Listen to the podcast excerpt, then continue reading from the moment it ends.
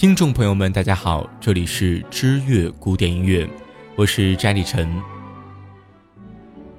今天的名曲欣赏系列，我们将为您带来的是作曲家法雅。曼努埃尔·德·法雅是西班牙古典音乐界最伟大的作曲家。1876年，法雅生于西班牙西南部的海滨城市加德斯。母亲是他的音乐启蒙老师，九岁起接触钢琴，一八九零年左右开始在马德里学习钢琴及作曲。青年时期，法雅对西班牙的民族音乐很感兴趣，尤其是故乡安达鲁西亚的弗拉明戈，这在他的作品中有明显的痕迹。从一九零七年到一九一四年，法雅旅居巴黎。与德彪西、拉威尔等作曲家的交往，也使他的音乐有印象派的特点。在没有到达巴黎之前，法雅的作品有着浓郁的西班牙民间音乐色彩。他从小生活在西班牙南部的安达鲁西亚地区，早期作品都不自觉地带着弗拉明戈色彩。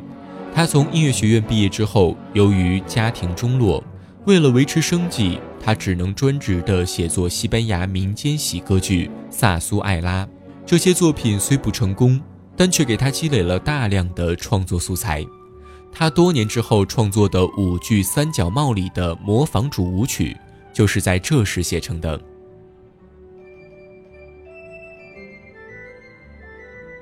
法雅在一九零三年迎来了事业的起飞，那一年。他的钢琴曲音乐会快板获得了技巧性钢琴作品奖。一九零四年，他的人生短暂获得了皇家艺术学院西班牙风格的独幕歌剧一等奖。这是他的第一部富有个性的作品，也是他的成名之作。不过，这部歌剧并未如约搬上舞台。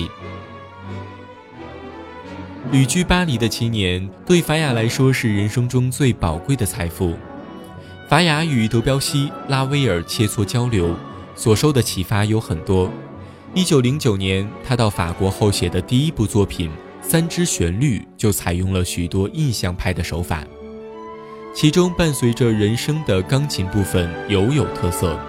法雅曾说：“倘不是来到巴黎，他将一事无成。”可见法国文化对他的影响颇深。巴黎一直都是世界文化艺术的汇聚地。在这里，法雅还接触了各类型的民族音乐家，比如说里姆斯基科萨科夫和伊格尔费德洛维奇斯特拉文斯基。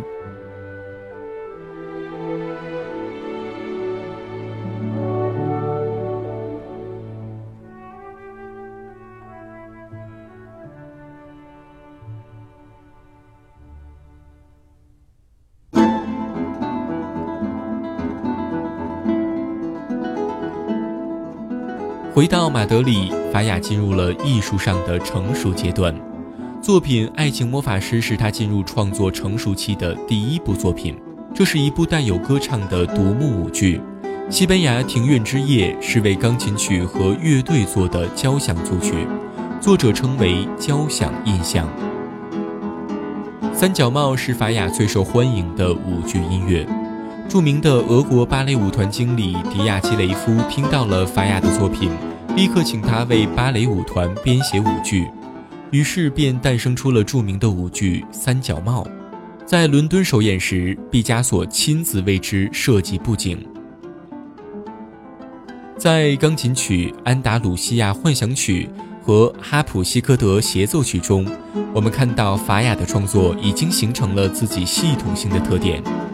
以民间曲调构成和弦，外加独特的和声手法进行表明。法雅的最后一部作品是清唱剧《阿特兰迪亚》，很可惜并未完成。一九三八年，弗朗哥命令他出任西班牙音乐研究所所长。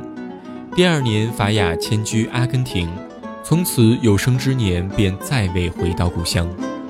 一九四六年，法雅在阿根廷高多巴附近的阿尔塔格利奇亚去世，享年七十岁。一年后，他的遗骸被运回西班牙，安葬在加德斯大教堂里。法雅将自己的艺术植根于西班牙文化中，并广泛吸收外来文化，使西班牙民族乐派走向了成熟。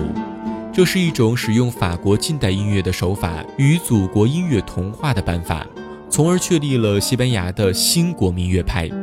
所以，法雅是西班牙最伟大的作曲家。法雅对于栽培后辈也是非常热心，阿夫提尔、沙拉沙尔、尼恩等人都是他的学生。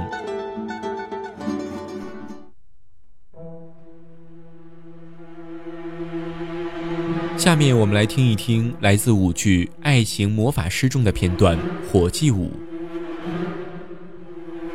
当年，一代钢琴巨匠鲁宾斯坦曾在美国电影《卡耐基音乐厅》里演奏过这首《火祭舞》，使得这首作品一炮而红。《火祭舞》是法雅的舞剧《爱情魔法师》中的第九首。芭蕾舞剧《爱情魔法师》的故事情节大致是。美丽的吉普赛女郎康黛娜自从丈夫死后，又爱上了一个名叫卡密罗的青年。可康黛娜的丈夫阴魂不散，紧紧地跟随着她。无奈之下，康黛娜只好使出了美人计，请另一位漂亮的吉普赛女郎鲁奇亚去与丈夫的阴魂幽会。阴魂果然败在了鲁奇亚的石榴裙下，而康黛娜也能随心所欲地追求着自己的爱情。此剧音乐是为西班牙著名的舞蹈家吉普赛女郎因贝利奥所写，完成于1914年。第二年在马德里首演，此剧成功的提升了法雅的影响力。《爱情魔法师》的管弦组曲包括了十六段音乐：一、前奏景色；二、洞窟；三、夜晚；四、爱之烦恼；五、捕者；六、午夜；七。火之祭舞，八景色，九妖之火舞，十幽灵，十一恐怖之舞，十二魔轮，十三渔夫的故事，十四哑剧，十五爱情游戏之舞，十六终曲晨钟。十六段音乐中，以火祭舞最为著名，在夜深人静时，响起了略带恐怖的钟声。小提琴的颤音忽弱忽强，妖气越来越激烈。随后，追赶幽灵的第一主题用双簧管奏出，此主题由其他乐器反复呈现。钢琴奏出疯狂的节奏，法国号与小提琴开始第二主题，此主题用长笛再现，然后移至了第三主题。长笛与小提琴从最弱音开始向最强音突进。怪诞的形式反复出现之后，迎向极端兴奋的狂喜。粗重的下降三连音符表示火突然熄灭，此曲结束。